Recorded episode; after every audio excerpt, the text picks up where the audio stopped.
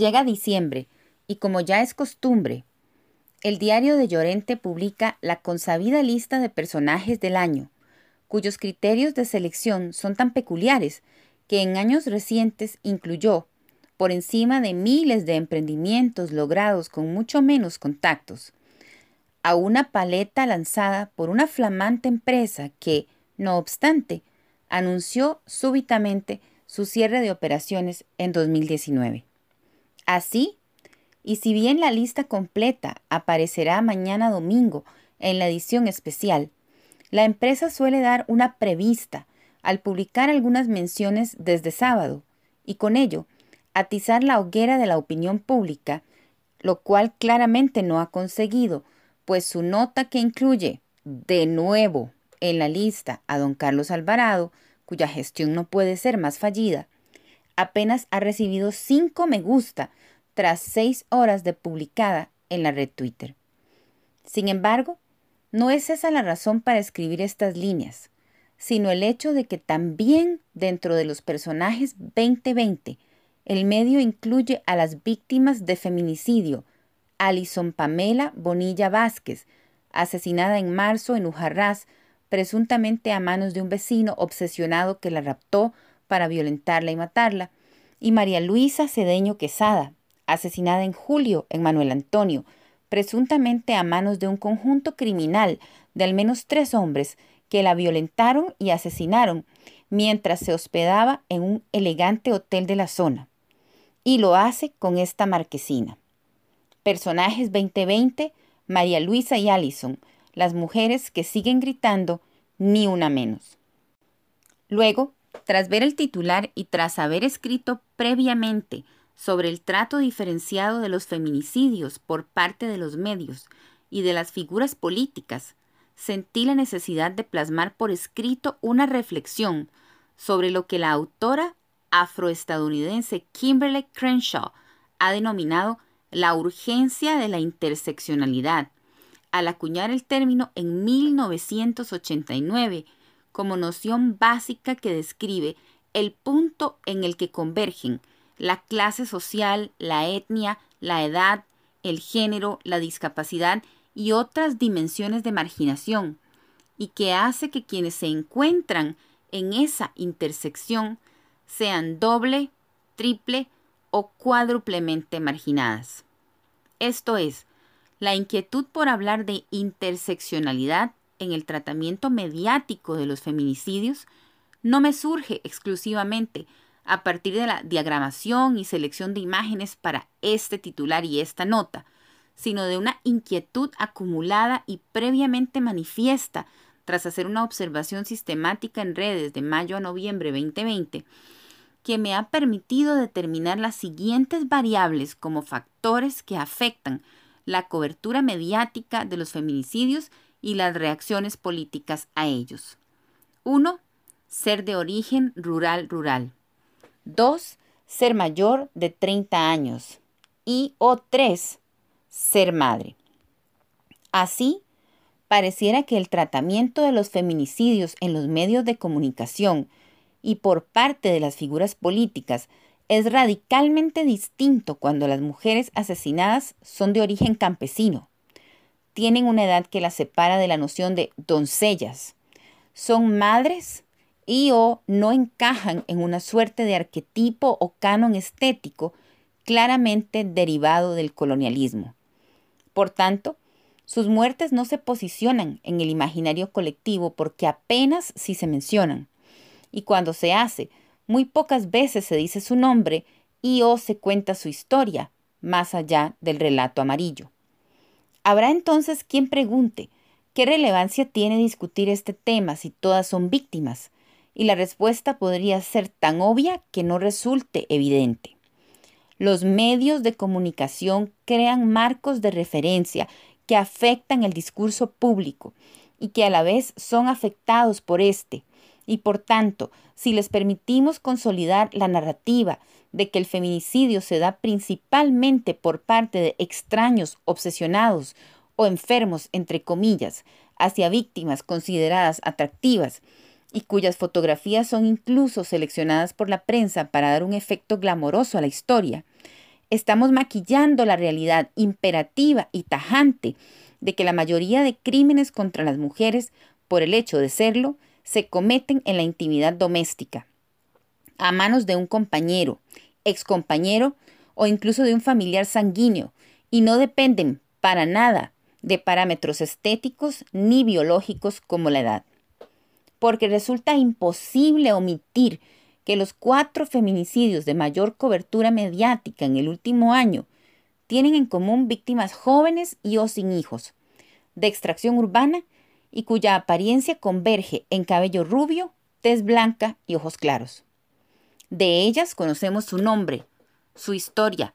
la forma en la que murieron y podemos reconocerlas, pues las hemos visto varias veces en la prensa.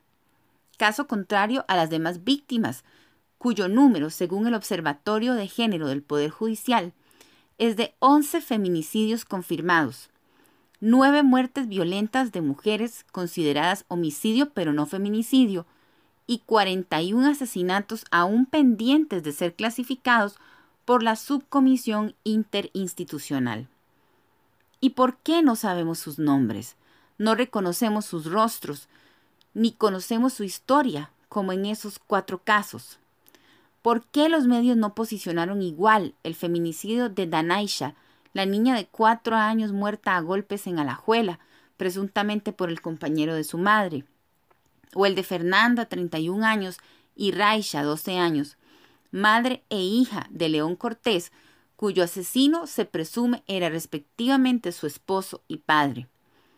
¿Supimos acaso que Vilma, a sus 85 años, fue muerta a golpes en la uruca y enterrada en su patio, y que el principal sospechoso es su esposo?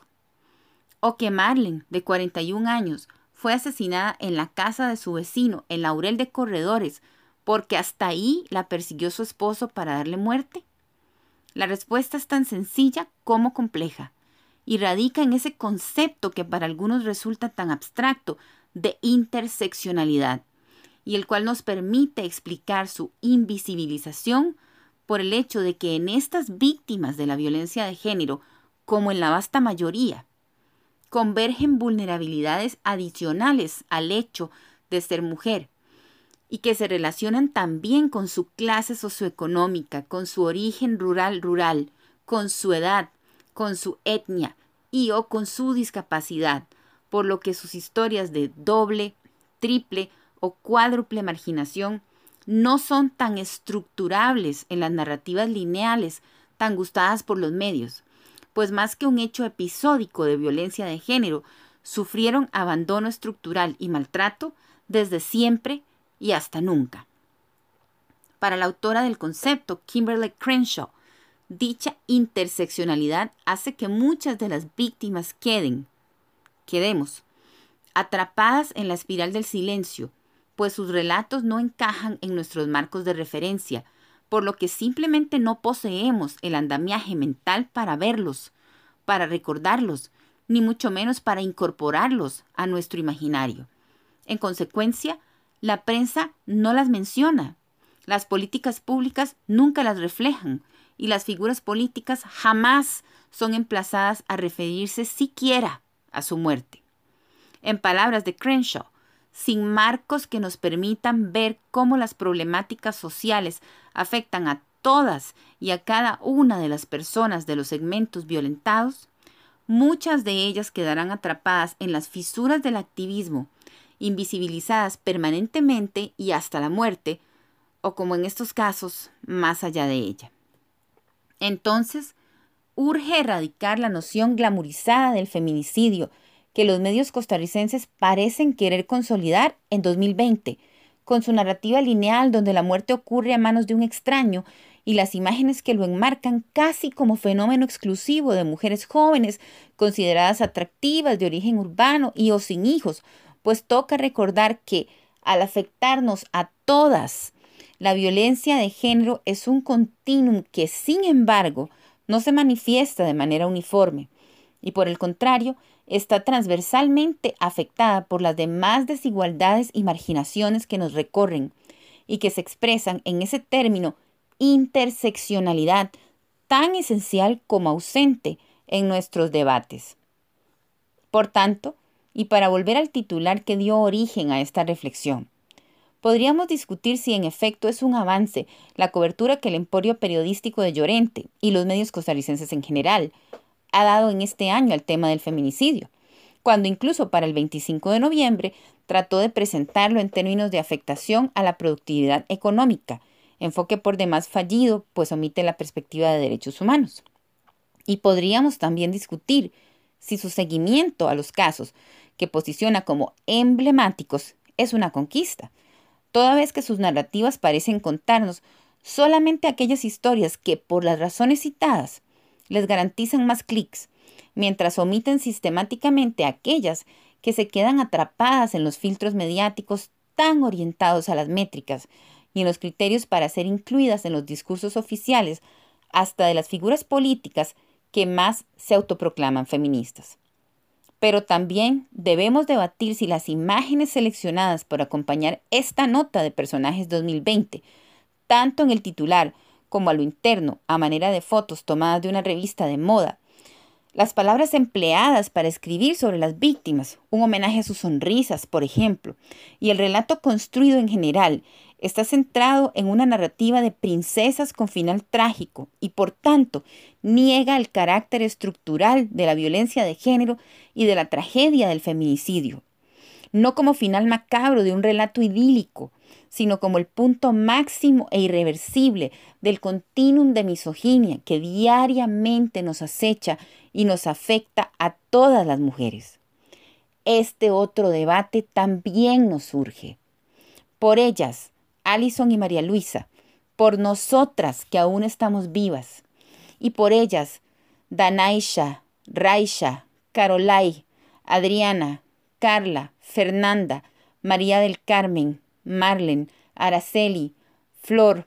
Melba, Vilma y todas las demás cuyos nombres se escurrieron en el drenaje mediático, pero aquí subrayamos para que no queden en el olvido tenemos que hablar también de ellas. Nos y sé lo debemos. Les habló Rosemary Castro Solano. Nos escuchamos en un próximo episodio de Pensando en Voz Alta. Un abrazo.